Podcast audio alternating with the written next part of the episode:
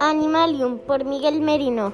Es un libro de animales, desde la simple esponja hasta el habilidoso leopardo.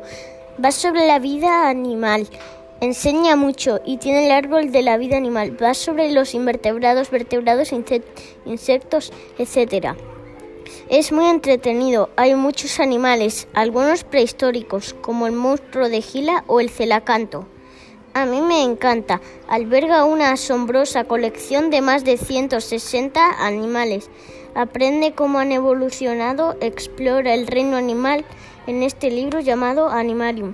Se divide en secciones como aves, reptiles y hay, y hay animales muy raros como el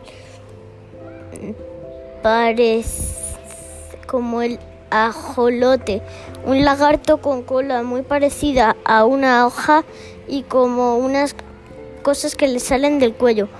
Otros como el falangero, que la cola es más grande que él, o el gobo mandarín. Es un libro que me encanta y lo recomiendo mucho.